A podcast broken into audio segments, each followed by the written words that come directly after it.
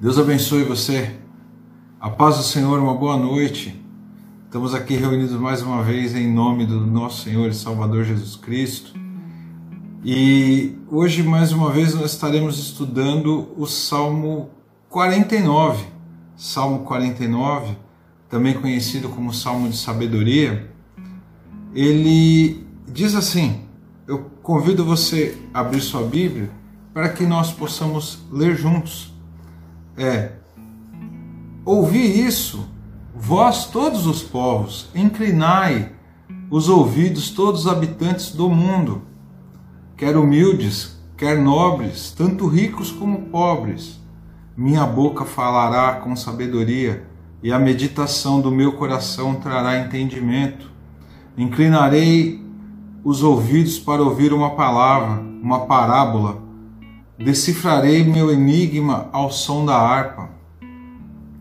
Porque teria medo nos dias da adversidade, quando me cerca a maldade dos meus perseguidores, que confiam em seus bens e se vangloriam de suas muitas riquezas? Nenhum deles, de modo algum, pode remir seu irmão, nem por ele oferecer um resgate a Deus. Pois a redenção da sua vida é caríssima, tanto que seus recursos não são suficientes para que continuasse a viver para sempre e não visse a sepultura. Sim, ele verá que até os sábios morrem, que o tolo e o insensato perecem e deixam seus bens para os outros. No íntimo, pensam que suas casas são perpétuas e que suas habitações haverão de durar através das gerações. Dão os próprios nomes às suas terras, mas o homem, embora honrado, não permanece para sempre, pelo contrário, ele é como os animais que morrem. Esse é o destino dos que confiam em si mesmo, o fim dos que se satisfazem com as suas palavras como ovelhas são levados ao Sheol, e a morte os pastoreia pela manhã. Os justos triunfarão sobre ele, sobre eles. Suas aparências, sua aparência se consumirá no Sheol, que será a sua morada. Mas Deus resgatará a minha vida do poder da morte, pois ele me receberá. Não temas quando alguém se enriquece quando aumenta a glória da sua casa? Pois quando morrer, não levará consigo sua glória, não o acompanhará, ainda que ele, enquanto vivo, se considere feliz e os homens o louve quando faz o bem a si mesmo, ele se juntará à geração de seus pais e eles nunca mais verão a luz. Mas o homem, embora honrado, não permanece para não permanece para sempre. Pelo contrário, ele é como os animais que morrem.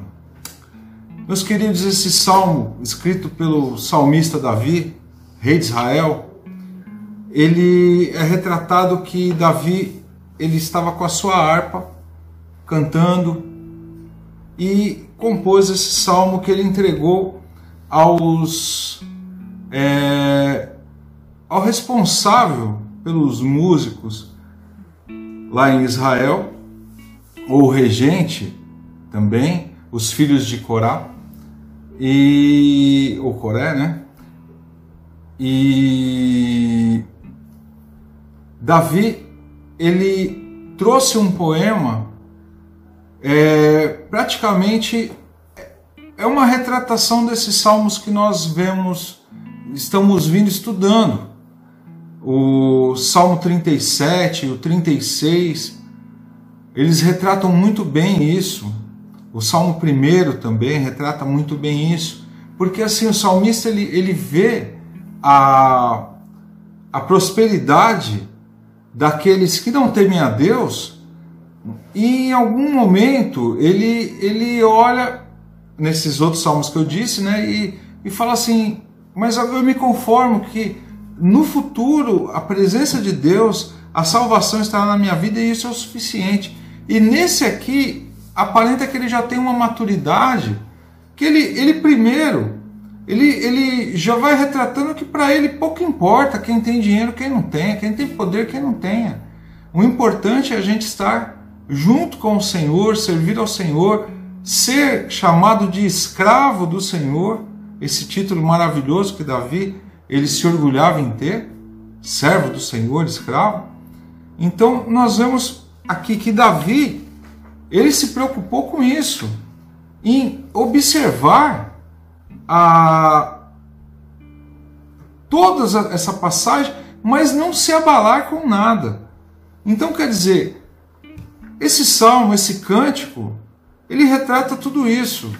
Então nós podemos é, dividir esse salmo em, algum, em alguns trechos. Do verso 1 e o verso 4 é como se fosse um prefácio desse texto. Do verso 5 ao 12, é, todo medo dos grandes opressores é removido através da lembrança do seu fim, da sua insensatez. O verso 13 contém uma expressão de admiração diante da perpetuidade da tolice dessas pessoas.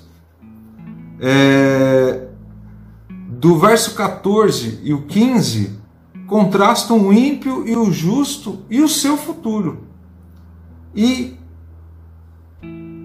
do 16 ao 20 é uma lição tirada de uma forma em ademoestação da, desta ocasião. Então, um prefácio. Nós vamos. Ele primeiro faz uma introdução, porque primeiro ele chama as pessoas, fala assim: olha, ouvi o que eu tenho para dizer, todos os povos, tanto simples como aqueles que são mais recatados, aqueles que é, têm dinheiro, aqueles que não têm, o que tem sangue azul, o que não tem, não importa, mas ouve porque eu tenho algo importante para dizer. E é tão importante que é bom você prestar atenção que isso vai fazer com que você tenha é, condições de ter um futuro muito melhor do que você imagina que você possa ter. Então, quer dizer, a partir do verso 2, que ele conclama essas pessoas para ouvir, ele, ele, ele mostra ali, ele, ele demonstra que quem tem que ouvir, ele tem que pensar nas suas necessidades, sendo rico ou pobre, não importa. É, também saber quais que são os privilégios de quem ouve a palavra de Deus e aquele que se atenta a Deus. Então, vai saber qual é o tipo de serviço que é colocado para cada um. O que, que vai acontecer, que cada um tem que fazer para herdar a vida eterna. E vai dizer que o céu também, ele é comum para todos. Então quer dizer, tanto para pobre quanto rico, quanto para nobre, quanto para plebeu e também pessoas simples, não importa, é, foi aberto para todo mundo. Nós vemos no verso 3 e 4 que ele está continuando falando assim: minha boca falará com sabedoria. Então nós vamos saber quais são as coisas profundas que Deus tem para nós. Então ele exercita a nossa mente para poder entender. Deixa eu falar uma coisa para você, para você entender o que eu estou tentando dizer. Quem escreveu foi Davi. Mas quem inspirou Davi a escrever esse salmo foi o próprio Deus. O Espírito Santo fez com que ele escrevesse essas palavras, tendo ciência do que servia para mim e para você ou não, mas ele escreveu como se fosse um cântico e é algo que, em tese, é profético, porque acontece a todo momento. E ele, ele chama atenção para a nossa vida aqui. Então, você tem que exercitar sua mente para entender as coisas profundas que Deus traz para você. Então, ele vai testar a sua fé também, Deus vai testar a sua fé conforme você vai ouvindo a palavra dele. Sabe, vai fazer você se inclinar para ele e ser submisso. Você vai ter que exercitar a sua alegria em quando você capta essa mensagem de esperança, porque a mensagem de esperança de Deus para nós é o que nos traz alegria. Ah, pastor, às vezes Deus não corrige a gente, corrige, mas é para nossa alegria, porque enquanto ele está corrigindo você, em especial, em particular, é porque Deus está tratando e quer que você melhore. Então você tem que ver que, que aqui, quando ele exercita com alegria, ele está tocando a sua harpa, ele está compondo, e ele vai empregar isso para nós, para que as nossas faculdades mentais possa explicar para os outros o que nós captamos. Isso quer dizer o quê? Você ouve a palavra de Deus, você absorve e você fala para os seus amigos, você fala para os seus irmãos, você fala para sua família, para o seu pai, para sua mãe, para os seus primos, para os seus filhos, para sua esposa, porque a palavra de Deus é vida. E é isso aqui que Davi está mostrando aqui nesse salmo, que a sabedoria que Deus coloca para nós como cristãos, que nossa mente é a mente de Cristo, ela tem que ser usada para o bem, não só nosso, mas também dos demais que estão à nossa volta. Até eu, eu brinco com, com alguns irmãos aqui na igreja que a gente faz o discipulado, que o texto de Marcos 16, que é ir de pregar o evangelho, para muitos dava a impressão que ir de pregar o evangelho tinha que pegar um avião e ir lá para o outro lado do mundo.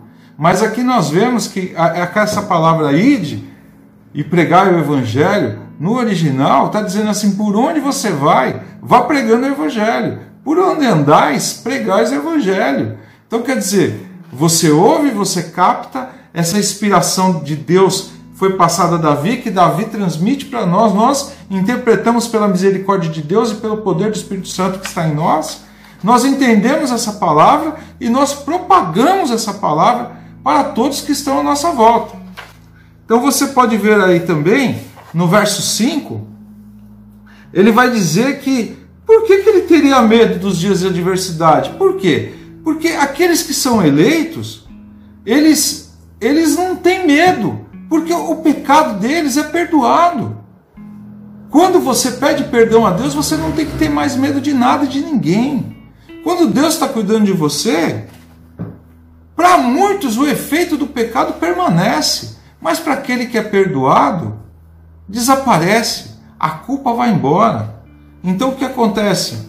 Às vezes esse efeito do pecado fica em nós, mas nós temos que jogar fora. Nós não temos que ter medo dessas pessoas que vêm para cima da gente, sabe?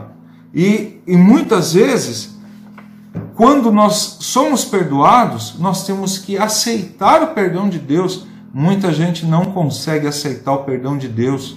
Deus disse: Olha, filho, você se arrependeu, eu te perdoo. As nossas punições mediante a sociedade elas vão continuar. Você roubou, você pode até pedir perdão para a pessoa que você roubou. Você pode até ter ressarcido, mas a justiça vai te julgar.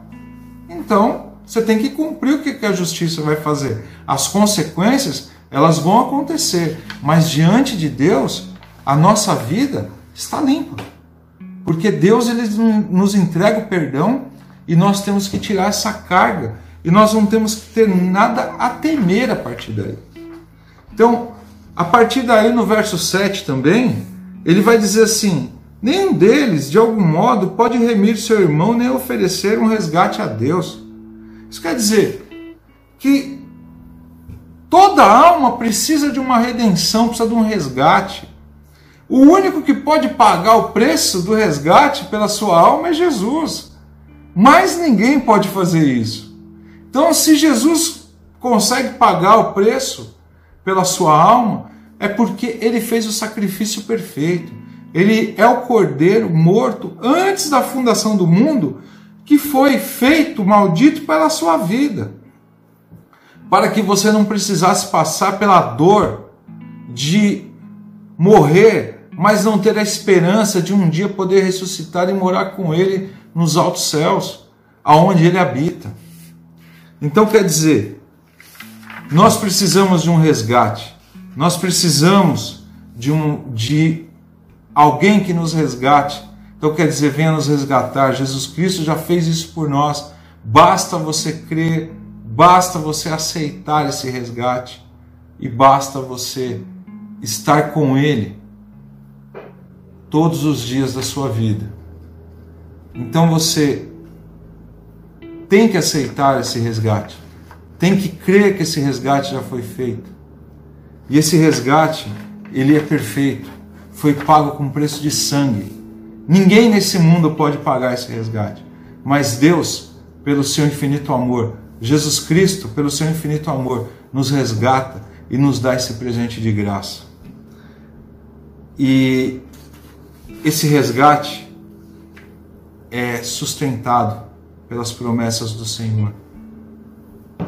Esse resgate é o cumprimento da palavra do Senhor nas nossas vidas. O verso 12, ele fala algo interessante, que ele diz assim: Mas o homem, embora honrado, não permanece para sempre. Pelo contrário, ele é como animais, como os animais e morre. No verso anterior é interessante também que ele diz assim: No íntimo pensam que suas casas são perpétuas. As pessoas elas têm uma ilusão na mente, a mente é cauterizada de tanta de tal forma que quando a pessoa ela acredita que o dinheiro dela pode comprar tudo, que o poder que ela tem pode comprar tudo, inclusive a salvação, é onde que a pessoa está perdida e ela, ela precisa entender isso, que ela vai morrer como qualquer animal, ela vai morrer e, e tudo vai passar, tudo vai passar. É interessante que a pessoa se preocupa até em colocar uma placa na frente da, da sua propriedade, como ele está dizendo aqui, para dizer que a propriedade é dele, que ali é ele que mora, que tudo que tem ali é dele. Então, quer dizer, existe até um, um, uma parábola que Jesus conta que um homem ele tinha alguns celeiros, ele derrubou e ele fez uma grande plantação e os celeiros dele encheram tanto e ele parava assim na sua varanda e ficava olhando assim. Nossa, agora sim, agora eu posso ficar tranquilo porque eu consegui tudo aquilo que eu precisava. Agora eu tenho tudo. E Deus fala para ele: louco, ainda essa noite pedirão a sua alma. Que que adianta você ter tanto poder, você ter tanta riqueza e, e você não ter a sua alma nas mãos do Senhor? com o preço que ele já pagou pela sua alma. No verso 13 é interessante que ele vai dizer assim: esse é o destino dos que confiam em si mesmos, o fim dos que se satisfazem com as suas próprias palavras. Isso quer dizer assim que o propósito de todos que agem dessa forma é cancelado.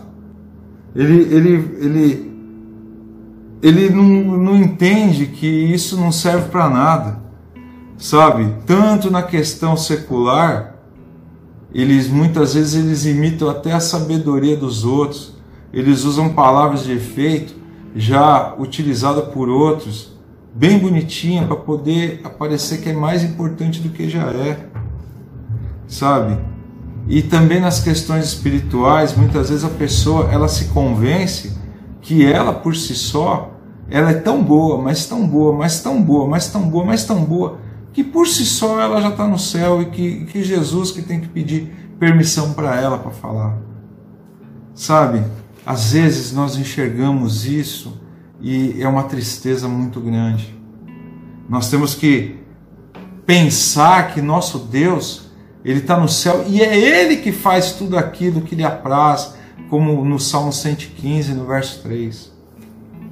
Sabe, meus queridos, no verso 14, é interessante que ele diz assim: como ovelhas são levados ao Sheol, a morte os pastoreia, pela manhã os justos triunfarão sobre eles, e sua aparência se consumirá no Sheol, que será sua morada. O Sheol, na verdade, é a palavra hebraica para dizer inferno, lugar de tormento. No Novo Testamento, lá em Lucas, capítulo 16, o verso 19 ao verso 31, no verso 23 vai ser usada essa palavra Hades, que é inferno, que Jesus conta ali uma parábola que na verdade é a única parábola que não é parábola, é, ela é real, que ali retrata a história de um homem que era rico, e um outro chamado Lázaro, que era pobre. E Lázaro, ele desejava as migalhas que caíam da, da mesa do rico. O rico se vestia de púrpura. Só que quando os dois morreram, os anjos levaram é, Lázaro ao seio do pai Abraão. E o rico, ele foi habitar no Hades, local de tormento. Então, a morte para essas pessoas que nós que Davi aqui está apontando, ela vai ser terrível, porque eles vão para um lugar de tormento como esse. Mas para nós que cremos que Cristo já salvou a nossa vida, pagou o preço pela nossa alma, que nós cremos que ele virá buscar a sua igreja, nós vamos habitar com ele nos altos céus. E nós não vamos precisar passar por isso. E um detalhe importante, meus queridos: depois que morreu, depois que fechou os olhos, não precisa rezar mais. Porque lá em, lá em Hebreus vai dizer que, que depois da morte, logo vem o juízo. E o juízo, nós mesmos, nós mesmos, que vamos fazer pelas nossas vidas. Porque assim, você teve uma vida inteira para decidir por Jesus. Você não vai conseguir fazer isso depois que você partir dessa vida. Então nós temos que entender que a nossa vida tem que ser construída através de Cristo, não através dos bens que essa terra podem dar. Não podemos desejar a riqueza que ela se esfarela. Como que está dizendo aqui nesse texto, a gente vai morrer e quem ficar vai pegar o que sobrou da gente vai dar para os outros, vai vender, vai gastar.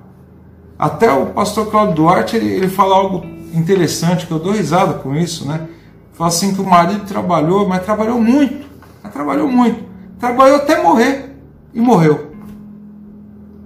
E aí a, esposa ficou viúva, né? Cheia de dinheiro. E resolveu casar de novo. E quando casou, o marido novo dela veio morar na casa que o marido falecido construiu. E ele olhava assim e falava: Nossa, mas você tinha um marido bom, hein? Porque esse rapaz era trabalhador. Quer dizer, trabalhou tanto que morreu. Não estou dizendo que você tem que vagabundar, mas estou dizendo o seguinte: você tem que usufruir do que Jesus te dá. Usufruir com sabedoria, usufruir da melhor maneira, compartilhar não só com a sua família, com seus irmãos que estão com necessidade. Jesus ele tem poder de te dar cada vez mais. E Deus se agrada com aquele que dá com alegria, aquele que supra a necessidade do pobre, do necessitado. E nós somos testemunhas vivas disso. E nós estudamos no Salmo 37, na semana passada, que ali Davi diz assim que ele já foi moço, agora era velho, e ele nunca viu na sua descendência alguém, um justo mendigar o pão. Então quer dizer, quando nós cremos numa promessa que Deus faz através da boca do seu servo, nós temos que entender que Deus ele tem todo o poder para resolver tudo aquilo que nós precisamos e podemos desfrutar de Deus, tudo aquilo que ele nos dá. Uma das coisas mais interessantes é no verso 15, ele vai dizer assim: Mas Deus resgatará minha vida do poder da morte, pois ele me receberá. Isso quer dizer o quê? Jesus, ele, quando você partir dessa vida, ele vai estar te esperando de braços abertos. Basta você querer, basta você crer que ele estará de braços abertos esperando por você. E é interessante que ele vai te levantar do pó, ele vai colocar você de pé, vai enxugar toda a lágrima, vai te colocar para reinar com ele, vai fazer com que você caminhe com Ele no reino dele.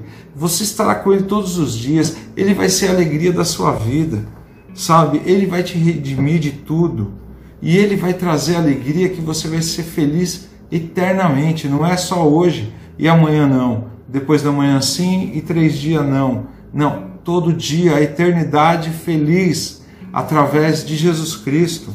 No verso 17, meus queridos, pois quando morrer não levará nada consigo, só a glória não acompanhará. O que nós dissemos agora há pouco. Você vai morrer, você vai trabalhar, mas assim, se não tiver com Cristo, vai ficar tudo aí. Caixão não tem gaveta, não dá para levar nada.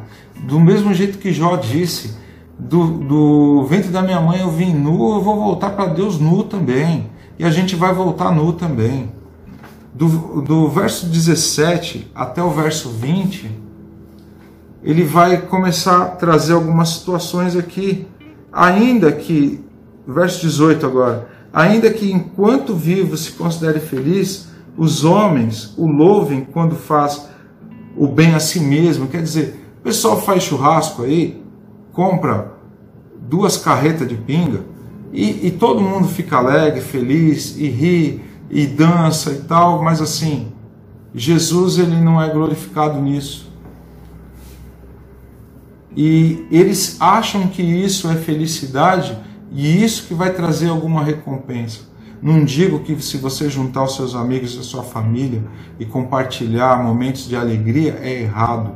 Eu estou dizendo é que se você colocar sua, toda a sua confiança nisso e esquecer do Senhor, nós é, estamos fadados ao fracasso. Sabe, irmãos, eu, eu sou capelão dos PMs de Cristo. No início desse ano, eu fui convidado à confraternização dos policiais militares aqui da minha região. E todos os anos eles, eles juntam e, e fazem uma confraternização. E nesse ano eles me convidaram.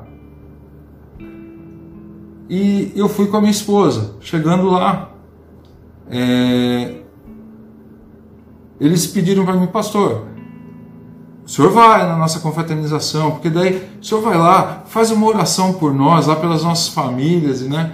Eu falei, não, pode deixar, vou sim. Chegando lá, eles pegaram, um, um pegou o microfone e me chamou, e, e, e quando ele me chamou, ele disse assim, já era um, um militar reformado, estava participando. Ele disse assim, nós sempre fizemos as nossas confraternizações. Lembramos da carne, da comida, da sobremesa, do sorvete das crianças, de tudo. Mas em momento nenhum nós lembramos de Deus nas nossas confraternizações. E aí ele disse: Eu louvo a Deus esse ano. Por esse ano nós podemos estar reunidos aqui e fazer menção do Senhor. Nós oramos, abençoamos a família de cada um ali, fomos abençoados e Deus derramou da sua unção, da sua bênção sobre aquele povo, e ali eu creio que foi um marco daqui para frente, tudo vai ser diferente.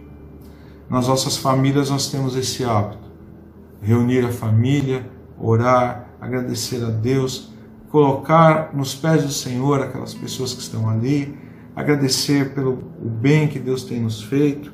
E aqui nós vemos que o ímpio Aquele que não teme a Deus, ele não faz nada disso. Mas Davi ele diz que pouco importa, porque ele não está preocupado com isso mais. Ele está preocupado com que essas pessoas ouçam o que Deus pode fazer por eles. Ele está preocupado tanto que ele fala no início do salmo: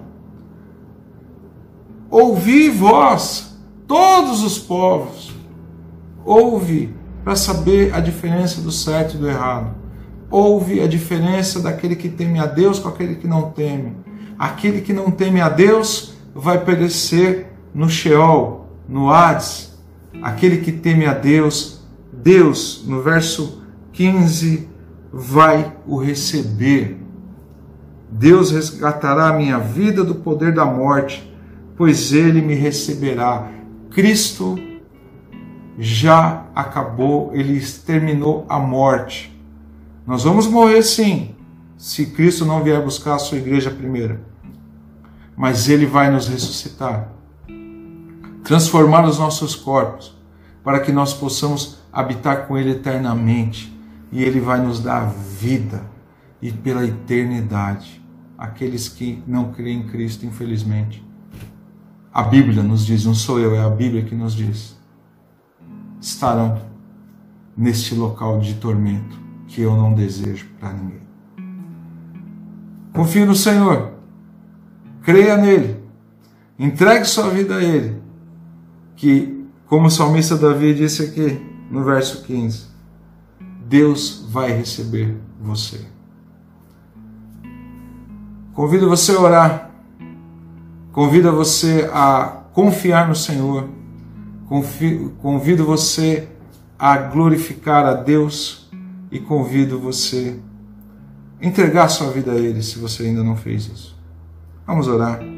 Senhor, nós estamos aqui, Pai, vemos que a Tua presença se faz aqui no nosso meio.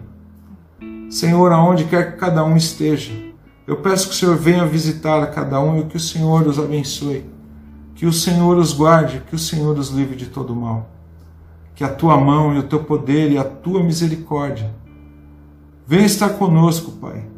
Senhor, aqueles que não te conhecem, se revela a eles agora. Toma pelas mãos, reveste eles com a unção do Espírito Santo e que o Senhor venha nos ajudar, Pai. Pai, coloca a tua graça, o teu poder e a tua misericórdia, nos dá uma boa semana, livra-nos de todo mal, da astúcia do inimigo, repreende toda a obra de Satanás, Pai.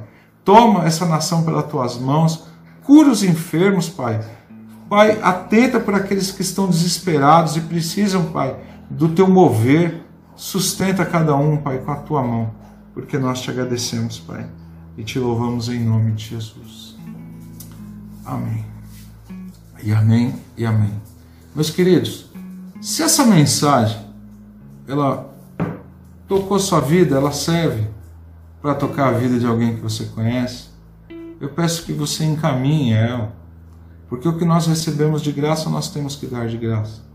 Deus nos deu o conhecimento, Deus nos deu tudo que nós temos e nós temos que, que retribuir ao Senhor. Você pode compartilhar essa mensagem no YouTube, se quiser, pode baixar no seu celular também. Você também pode indicar o, o nosso canal do YouTube, IPR de Novaes, procure por IPR de Novaes no YouTube Salmo 49. Também na, no Facebook IPR de Novaes também vai estar ali. No Spotify também vai estar liberado para vocês essa mensagem. Pode compartilhar, pode baixar, pode fazer o que vocês quiserem. É de vocês, é nosso, Deus nos deu. E também eu peço que na sexta-feira às 19 horas e 30 minutos, nós vamos estar aqui de novo, se Jesus não voltar. Vamos estar meditando no Salmo 73, Salmo de sabedoria também. Eu peço que você convide seus amigos, indique também, para que as pessoas sejam edificadas com a palavra de Deus. Somente a palavra de Deus pode sustentar a nossa fé nesses dias de dificuldade. Lembre-se que só o Senhor pode resgatar a sua vida e te levar para morar no céu ao lado dele. Que Deus te abençoe e te guarde. Que Deus faça o seu rosto resplandecer sobre si e tenha misericórdia de ti. Que o Senhor levante seu rosto e te dê a paz. Que o grande amor de Deus Pai, a graça salvadora do nosso Senhor e Salvador Jesus Cristo e a comunhão do Espírito Santo estejam com todos nós e todos nós dizemos amém, amém e amém. Até sexta-feira, em nome de Jesus, e tenha uma boa noite, também em nome de Jesus. Um forte abraço a todos.